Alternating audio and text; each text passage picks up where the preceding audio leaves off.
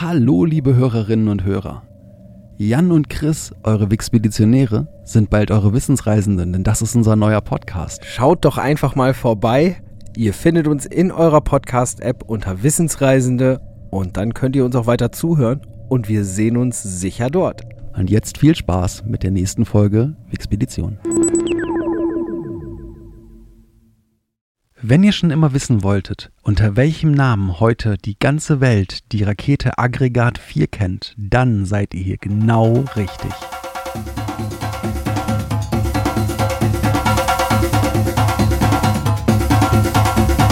Wixpedition, Wixpedition, Wixpedi, Wixpedi, Wixpedition, Wixpedition,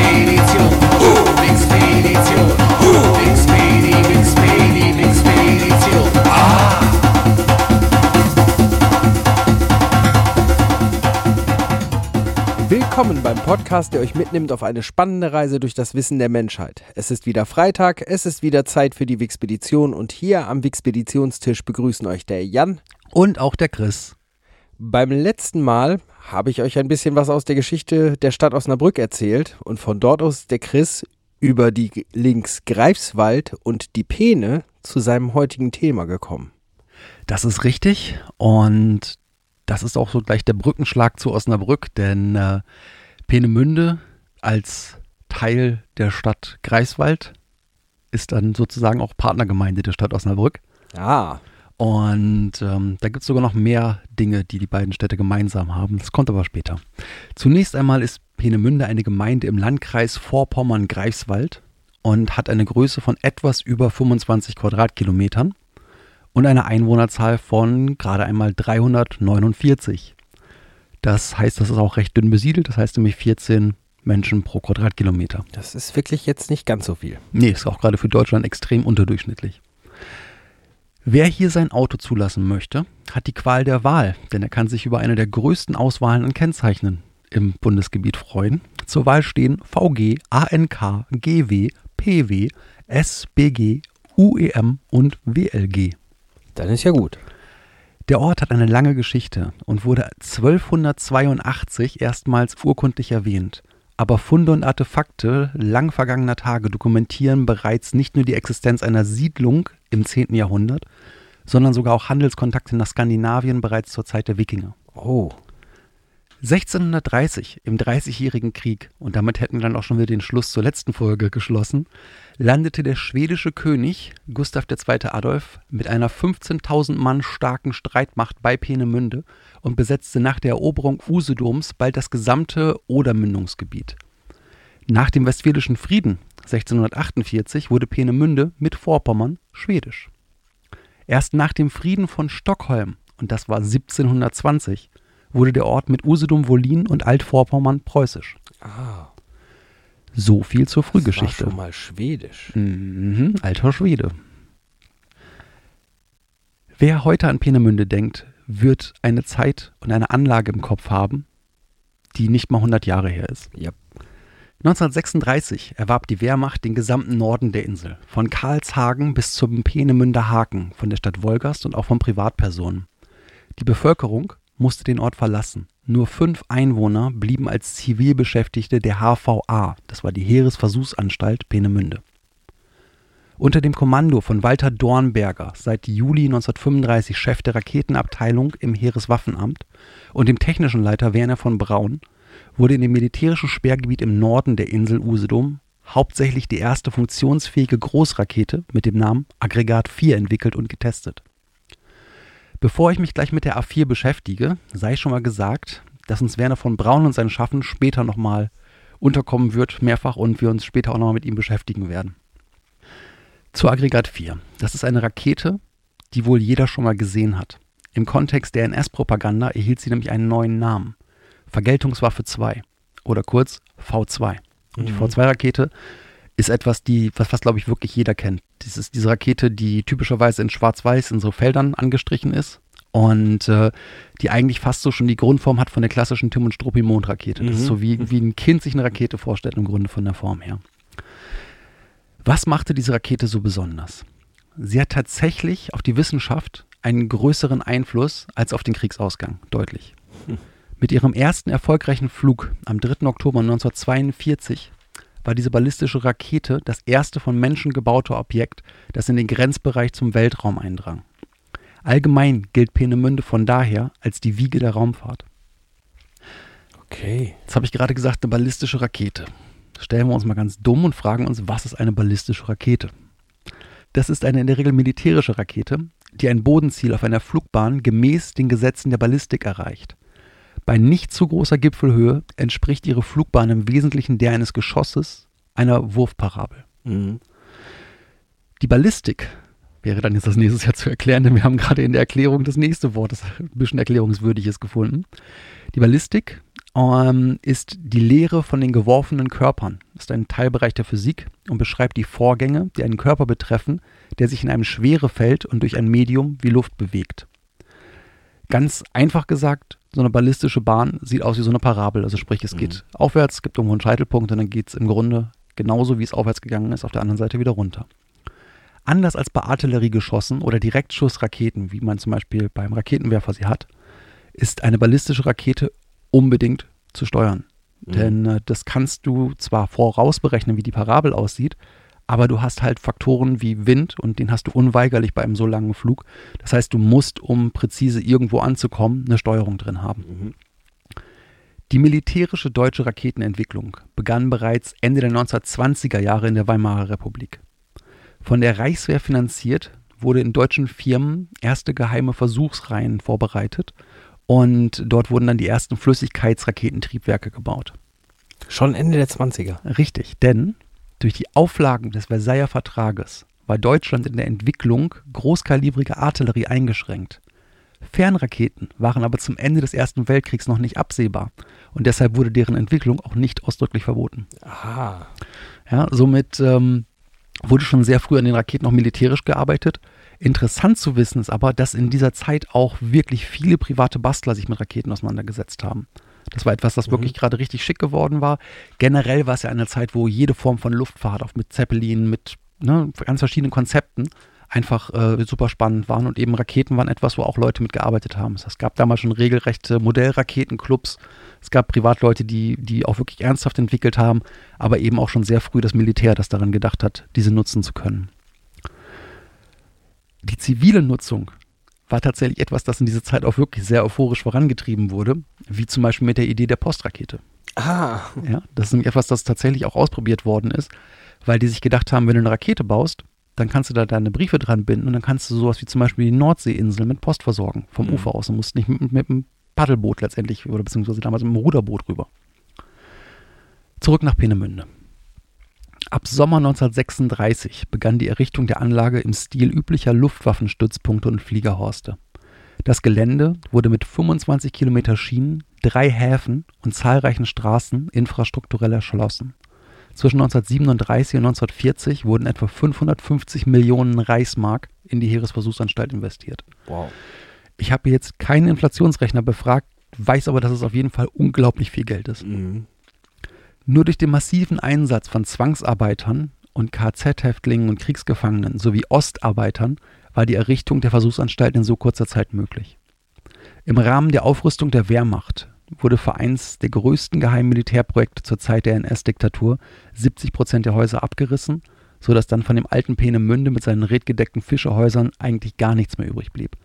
Ja, die haben halt so ein paar Mauern stehen lassen, die sie nutzen konnten, wo sie nicht so viel aufbauen mussten, der Rest kam einfach weg. Mhm. 1937 kamen die ersten 90 Mitarbeiter vom vorherigen Standort der deutschen Militärraketenforschung in Kummersdorf ins Peenemünder Werk Ost. 1938 zog die Luftwaffe in das neue Werk West. Mhm. Dann folgte das Werk Süd für die Produktion. Und hier fanden sich das Versuchsserienwerk mit den zwei großen Fertigungshallen F1 und F2. Die 248 Meter lange Halle F1 war mit ihren 120 Metern Breite eine der größten Montagehallen ohne Zwischenstützen. Halle F2 wurde noch errichtet, aber nicht mehr voll in Betrieb genommen. Ferner war eine Materiallagerhalle mit einer Grundfläche von 180 mal 95 Metern und einer Höhe von 18 Metern geplant. Wow. Das ist viel Platz. Oh ja. Bedingt durch die Materialknappheit und die Verlagerung der Produktion an andere Standorte wurde hier nur noch die Bodenplatte und der Gleisanschluss fertiggestellt. Die wichtigste Startrampe für die A4 und damit die V2 war der von Kurt Heinrich Debus geleitete Prüfstand 7. Von Peenemünde aus erfolgten nur Versuchsstarts, da sowohl der Flugkörper Fieseler FI 103, den wir eher unter dem Namen V1 kennen, als auch die ballistische Rakete A4 hatten nämlich eine zu geringe Reichweite, um von Peenemünde aus feindliche Ziele zu erreichen. Mhm. Die Errichtung der Anlage war nur mit massivem Einsatz von Zwangsarbeitern möglich. Peenemünde existierte von Juni bis Oktober 1943 ein Außenlager des KZ Ravensbrück. Die Montage der A4-Raketen sollte mit Unterstützung durch KZ-Zwangsarbeiter in der Fertigungshalle F1 des Peenemünder Versuchsserienwerks erfolgen, in deren Untergeschoss 600 Häftlinge untergebracht wurden. Der technische Direktor der Anstalt. Platz? Oh ja, das wird gleich auch noch, also es wird noch Wahnsinn, was die dort an, an Seelen durchgezogen haben. Der technische Direktor der Anstalt, Werner von Braun, bezeichnete dieses Lager als Häftlingslager F1. Dafür wurden in den KZs Buchenwald und Sachsenhausen entsprechende Fachkräfte ausgewählt, die in der ab 1. Oktober 1943 in Peenemünde geplanten A4-Serienproduktion eingesetzt werden sollten. Die haben also wirklich geguckt, wer hat irgendwelche feinmechanischen äh, Fähigkeiten, wer kann irgendwo besonders gut Sachen zusammensetzen und die Leute haben sie dort dann halt eben bevorzugt geholt. Die Bewachung der KZ-Arbeitslager erfolgte durch Landesschützen und 1943 zeitweise durch SS-Wachmannschaften. Mindestens 171 Häftlinge aus Peenemünde, die zwischen November 1943 und September 1944 starben, wurden im Krematorium Greifswald verbrannt, andere Leichen wurden vor Ort einfach verscharrt. Und wie lange konnte man dieses Waffenprojekt jetzt aufrechterhalten? Die Briten waren schon nach der Rede Hitlers am 19. September 1939 im Artushof bei Danzig aufmerksam geworden, weil er dort von einer neuartigen Angriffswaffe gesprochen hatte. Mhm. Sie wussten aber noch nicht, was das war und wo es gebaut wurde. Und deswegen wurden sie auch erst recht spät aktiv. Und in der Nacht vom 17. zum 18. August 1943 versuchten sie während der Operation Hydra die Anlage zu zerstören. Zu den Hauptzielen gehörte dabei, wie man heute weiß, die Tötung der Wissenschaftler in ihren Unterkünften. Das wird belegt im Angriffsplan, denn dort gibt es das eingezeichnete Zielpunkt F Schlaf- und Wohngebäude. Der Bombenteppich der RAF verfehlte das Zielgebiet etwas und traf teilweise das Werk Süd, doch vorwiegend das Gebiet der Wohnsiedlung Karlshagen und die KZ-Gefangenenlager Trassenheide 1 und Trassenheide 2. In der Nähe der Versuchsanstalt waren im Lager Trassenmoor zwischen Karlshagen und Trassenheide zumeist sowjetische Kriegsgefangene zur Zwangsarbeit inhaftiert. Hier gab es sehr viele Todesopfer durch die britischen Bomben und auch durch die Bewacher, die die fliehenden Insassen töteten. Mhm. Obwohl das Lager bei dem Luftangriff schwer getroffen worden war, mussten die Zwangsarbeiter sofort Aufräumarbeiten in der HVP leisten, was die Opferzahl dann nochmal erhöhte. Man geht auch davon aus, dass dort dann wirklich versucht wurde, die dann ganz schnell totzuarbeiten, weil man gar keinen Platz mehr hatte, die vernünftig unterzubringen. Mhm. Nach diesem Angriff wurde schnell klar, dass eine neue Produktionsstätte gefunden werden musste.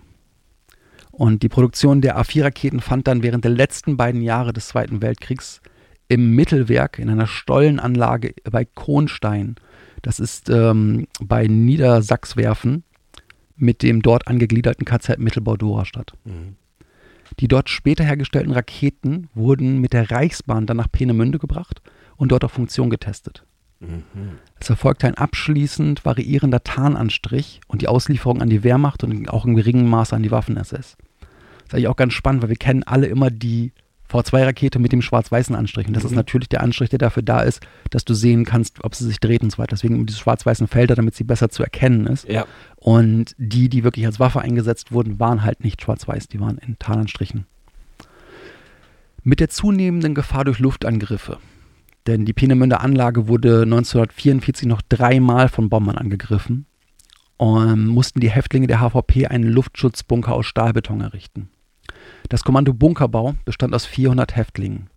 Der Einsatz dieses Kommandos wird von Zeitzeugen als der brutalste beschrieben und es ist dokumentiert, dass von den 400 Häftlingen mindestens 295 zu Tode gekommen sind. Krass. Sehr krass, wirklich sehr, sehr krass. Da stellt sich dann die Frage, war denn jetzt die V2 wirklich die Wunderwaffe? Adolf Hitler versprach in seiner letzten Rundfunkrede am 30. Januar 1945 trotz der sich abzeichnenden Kriegsniederlage immer noch vom End Endsieg und sprach dabei vom verstärkten Einsatz von Wunderwaffen. Zu denen gehörte auch die V2. Schon 1943 hatte die NS-Propaganda als Erwiderung der alliierten Luftangriffe auf deutsche Städte die Bombardierung Englands mit Vergeltungswaffen angekündigt. Dies war dazu da, um die Moral der deutschen Bevölkerung und den Kampfgeist der Soldaten aufrechtzuerhalten. Allerdings schlug nach dem Einsatz der Vergeltungswaffen die kurzzeitig entstandene Euphorie sehr schnell in Ernüchterung um. Das war schon im Sommer 44, denn dort wurde recht schnell bekannt, dass diese V-Raketen nicht die erwarteten spürbaren Erfolge erzielen konnten. Weder der Marschflugkörper V1 noch die Rakete V2 konnten dann noch einen echten Unterschied im Verlauf des Zweiten Weltkriegs herbeiführen. Pläne für größere Varianten waren jedoch längst gezeichnet worden. Und die größte Rakete aus dieser Zeit, die gebaut werden sollte, wäre die A-16 gewesen. Und die A-16 wäre die erste Interkontinentalrakete der Welt gewesen und damit war das Ziel, äh, Luftangriffe auf die USA von Deutschland aus direkt fliegen zu können. Bis zur Einstellung des Startbetriebs am 21. Februar 1945 sind in Peenemünde und auf der zur Versuchsstelle gehörenden Insel Greifswalde Oie 282 Raketen gestartet worden. Boah, ist mehr als ich gedacht habe. Ja, davon 175 vom Prüfstand 7. Hauptsächlich zum Zwecke der Ausbildung der Raketeneinheiten und aus Tarnungsgründen wurden zahlreiche Versuchsstarts der A4-Rakete in Blitzner und in der Tucheler Heide durchgeführt. Am 17. Februar 1945 begann die Räumung des Geländes. Die Evakuierung von Mitarbeitern und Material konnte bis Anfang März mit umfangreichen Transporten in der Umgebung der Mittelwerk GmbH am Südharz abgeschlossen werden.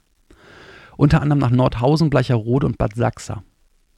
Zeitgleich ab Februar begann die SS, die Häftlingslager zu räumen und organisierte Transporte in die Außenlager von Mittelbau Dora, Bad und Elrich-Julius-Hütte. Ab April zwang die SS die restlichen Männer in Todesmärsche. Peenemünde und die Heeresversuchsanstalt wurden am 4. Mai 1945 von den sowjetischen Truppen besetzt. Diese demontierten die größtenteils noch erhaltenen Anlagen bis 1946 und transportierten sie überwiegend über den Hafen Swinemünde in die UdSSR. Nicht demontierte Anlagen wurden durch eine deutsche Firma gemäß Beschluss des Alliierten Kontrollrats gesprengt. 1945 bis 1952 war Peenemünde sowjetischer Marine- und Luftwaffenstützpunkt. 1952 erfolgte die Übergabe des Stützpunkts an die NVA der DDR und unter anderem diente er als Marinestützpunkt für die erste Flottille der NVA. Nach und nach wurde die Nutzung der alten Anlagen, was noch so über war, eingestellt und alleine das Kraftwerk Peenemünde blieb noch bis 1990 in Betrieb.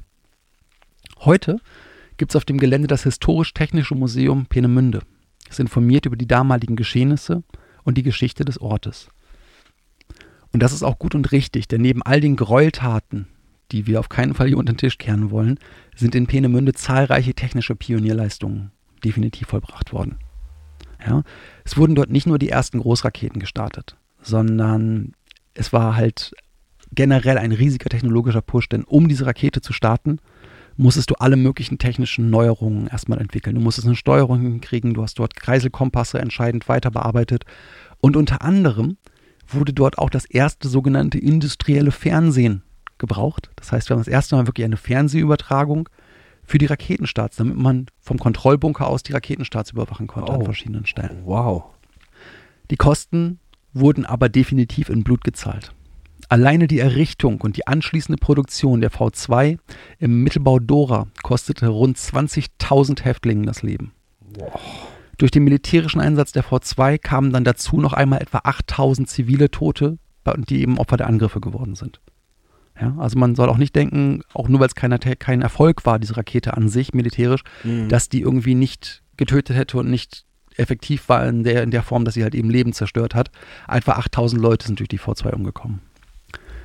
Spannend ist, dass die technischen Errungenschaften nicht verloren gegangen sind.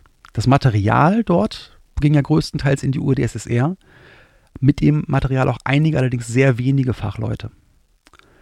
Allerdings, diese wenigen Fachleute wurden dann auch im Osten in das Raumfahrtprogramm eingebracht, genauso wie eben die äh, verschiedenen Erkenntnisse, die sie aus dem Material, was sie dort äh, einsammeln konnten, gewonnen hatten. Ja, und die anderen sind halt einfach in den Westen gegangen. Ne? Richtig, denn zum Beispiel in Frankreich ist das Peenemünder mal Personal auch zum Einsatz gekommen und interessanterweise sind sie dort nicht als Raketenwissenschaftler genutzt worden, denn Frankreich hat ja erstmal kein eigenes Raumfahrtprogramm gestartet, sondern dort haben sie an der Entwicklung der französischen Atombombe gearbeitet. Das Land, das aber mit großem Abstand die meiste Brainpower sich gesichert hat, sind auf jeden Fall die USA. Ja. Und ich hatte ja schon mal erwähnt, dass wir auf jeden Fall nochmal auf den Herrn von Braun kommen. Und das ist jetzt soweit. Im Rahmen der Operation Overcast konnten die USA im August 1945 insgesamt 127 Spezialisten aus Peenemünde für das US-amerikanische Raketenprogramm anwerben. Da sieht man auch den Unterschied, 127 in die USA, zwei in die UdSSR. Der prominenteste, der nach dem Zweiten Weltkrieg in die USA emigrierte, ist dann wohl jener Werner von Braun, der dann Mitte der 60er Jahre für die NASA die Saturn-5-Rakete entwickelte und dort seine größten Erfolge feiern sollte. Mhm. Kurzer Fun Fact, und das ist dann wohl auch mein letzter in dieser Staffel, Oh mein Gott. denn wir sind ja im letzten Thema der Staffel. Ist auch gar nicht so funny, aber ich fand es so ein bisschen funny, weil ich wusste es vorher nicht. Werner von Braun ist nicht sein voller Name. Nicht? Nein, ich meine, erstmal ist ja sowieso schon spannend, dass er nicht Werner, sondern Wernher heißt. Mhm. Aber er heißt mit vollem Namen Werner Magnus Maximilian Freiherr von Braun. Ah. So viel Zeit muss sein. So viel Zeit sollte in jedem Falle sein. Und ich nehme mir sogar noch mal so viel Zeit, ein kleines bisschen uns Werner von Braun anzugucken. Denn es ist ja wirklich auch eine kontroverse Person letztendlich. Und ich Mhm. möchte mal so ein bisschen nachzeichnen, wie er zu dem geworden ist, was er letztendlich dann so am Ende seines Lebens war. Von Braun, der 1912 geboren wurde, war schon als Kind immer mit dem Kopf in den Sternen. Zur Konfirmation 1925 bekam er ein richtiges astronomisches Fernrohr, aber schon zuvor hatte er im Berliner Tiergarten mit Feuerwerksraketen Raketenversuche gemacht. Ja, da geht man davon aus, dass so das, das erste Mal, als er wirklich Raketen selber abgeschossen hat, war er 13. Ja, und er hat das halt auch nicht nur einfach als zack, bumm, es explodiert was gesehen, sondern er hat wohl auch schon früh einfach die, die eigentlichen bunten Funken vorne sozusagen rausgenommen, mehr Treibstoff reingesetzt und hat halt wirklich probiert, wie hoch komme ich mit so einer Rakete, was kann man mit so einer Rakete machen. Ein entscheidender Moment in seinem Leben ist der, als er das Buch Die Rakete zu den Planeten räumen vom bekannten Raketenpionier Hermann Obert in die Hände bekam. Mhm. Hermann Obert ist wirklich einer der ersten, der richtig systematisch an Raketenentwicklung rangegangen ist, der auch wirklich für die Raumfahrtprogramme einer derjenigen war, der am meisten vorangedacht hatte, der richtig schon Überblick hatte, bevor er das Ganze auch äh, praktisch umsetzen konnte. Dazu kam, dass der junge Werner auch utopische Romane wie die von Jules Verne oder Kurt Laswitz einfach gefressen hat. Er hat alles, was Science Fiction war, inhaliert und war halt immer der Meinung, dass es soweit ist, dass die Menschen jetzt zu den Sternen gehen sollten. Schon 1928 wird er dann auch Mitglied des Vereins für Raumschifffahrt. Was ich sehr spannend finde, dass wir bereits vor 100 Jahren einen Verein für Raumschifffahrt haben. Mhm. Nach seinem Abitur arbeitete er in seiner Freizeit dann gemeinsam mit jenem Hermann Obert und Mitgliedern des Vereins auf dem Raketenflugplatz Berlin, den es damals auch schon gab. Der war in Reinickendorf. Dort haben sie bereits an Raketen mit Flüssigkeitstriebwerken gearbeitet. Wow. Es folgte dann ein Studium in Maschinenbau und Physik. 1932 wurde er dann in den Vorstand des Vereins für Raumschifffahrt gewählt. Im Dezember 1932 tritt er dann als Zivilangestellter in das Raketenprogramm des Heereswaffenamtes ein. Mhm. 1934 promoviert er mit der Arbeit konstruktive, theoretische und experimentelle Beiträge zu dem Problem der Flüssigkeitsrakete. Im selben Jahr, 1934, erreichte das von Braun konzipierte Aggregat 2, gestartet von der Nordseeinsel Borkum, eine Höhe von 2200 Metern. Wow. In den Jahren Schon 19... ordentlich. Auf jeden Fall. Das ist dann so das Ding, wo es langsam, langsam in die Richtung kommt, dass er ernsthafte Raketen baut. Mhm. Ja, eine Rakete, die zwei Kilometer Höhe erreicht, ist insbesondere zu der Zeit noch echt ein Problem und auch gerade mit der Flüssigkeitsrakete. Heute kannst du selbst im Modellbau ähm, halt Feststoffraketentriebsätze ähm, ordern, die halt durchaus solche Höhen auch erreichen können. Ja. Aber das eben mit einer Flüssigkeitsrakete zu machen, ist nochmal ein ganz anderes Thema, weil du erstmal überhaupt den Antrieb begreifen musst, weil du erstmal Materialien finden musst und so weiter. Da ist halt eine Menge, Menge Hirnschmalz drin. Mhm. In den Jahren 35 bis 37 entwickelte von Braun in enger Zusammenarbeit mit dem Team Ernst Heinkels und dem Testpiloten Erich Wasitz ein Raketentriebwerk, das zuerst in Kummersdorf und später in Neuhardenberg an einem Flugzeug, nämlich der Heinkel HE 112, erprobt wurde. Oh. Und nun folgte seine unweigerliche Karriere in der NS-Zeit. Er wurde Leiter in Peenemünde. Soweit kann man erstmal sagen, gut, er ist als Zivilist dort eingetreten. Er hatte auch ganz klar diesen Weg dahin. Es war eigentlich für ihn unweigerlich so, dass er da ankommen musste. Ähm, und letztendlich war es dann so, dass er sich aber auch seinem Umfeld anpassen musste, um halt weiter arbeiten zu können. Und so wurde er am 1. Mai 1940 Mitglied der Allgemeinen SS mit der SS-Nummer 185068. Seine Beförderung zum SS-Sturmbannführer erhielt er dann am 28. Juni 1943. Man kann natürlich argumentieren, dass jeder Mensch eine Wahl hat, was er tut. Und das ist auch eine Nummer von, der hat garantiert dort viel Übel auch äh, einfach mitgemacht, übersehen, wie man es auch mal sehen möchte. Gleichzeitig möchte ich mir aber auch unterstellen, dass eigentlich sein Weg auch aus Grund aufgrund von wissenschaftlichem Interesse unweigerlich in diese Richtung ging, weil du mhm. konntest einfach damals in der Richtung nicht weiter forschen, um in dem Moment letztendlich dich in den Dienst der Nazis zu stellen. Ja, und äh, es war auch wohl so, wenn man es von hinten dann ganz anschaut, dass es wohl auch mehr ein Muss war als die wirkliche politische Überzeugung. Seine späteren Aussagen, dass er von dem Elend der Zwangsarbeiter nichts gewusst habe, halte ich aber in, in keinem Falle für glaubwürdig. Mhm.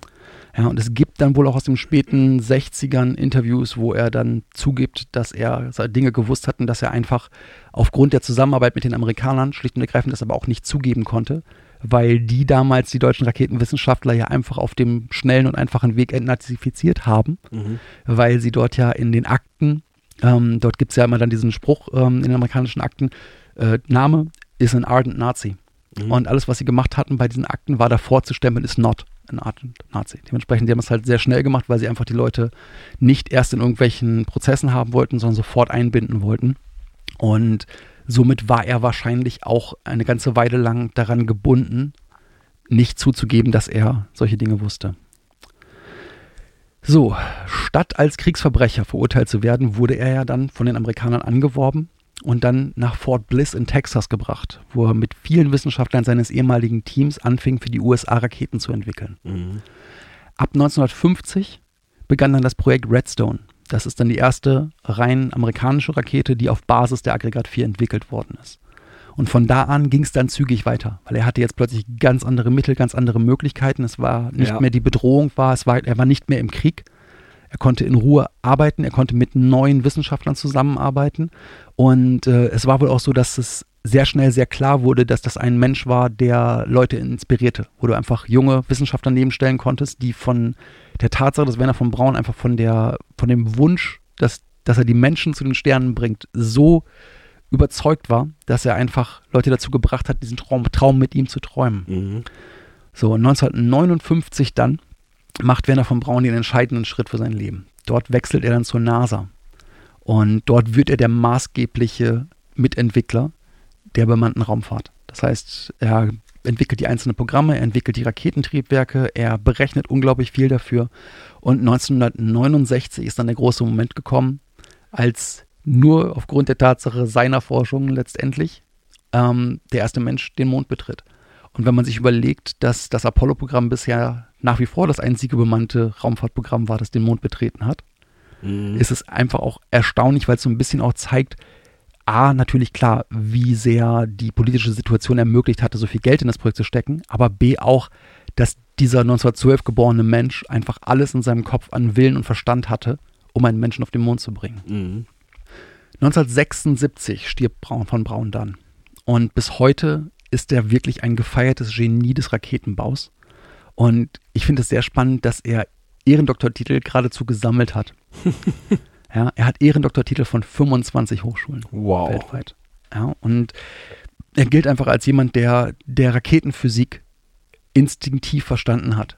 Ja, es gibt Leute, die gehen so weit, dass sie sagen, das ist halt der Einstein der Raketen, mhm. weil er ähnlich wie Einstein einfach nicht die ganzen vielen Probleme gesehen hat, die ein, ein, Mensch, der damit nicht so vertraut ist, sieht, sondern einfach nur gesagt hat, ich muss das, das, das und das erreichen, dann kann ich das machen.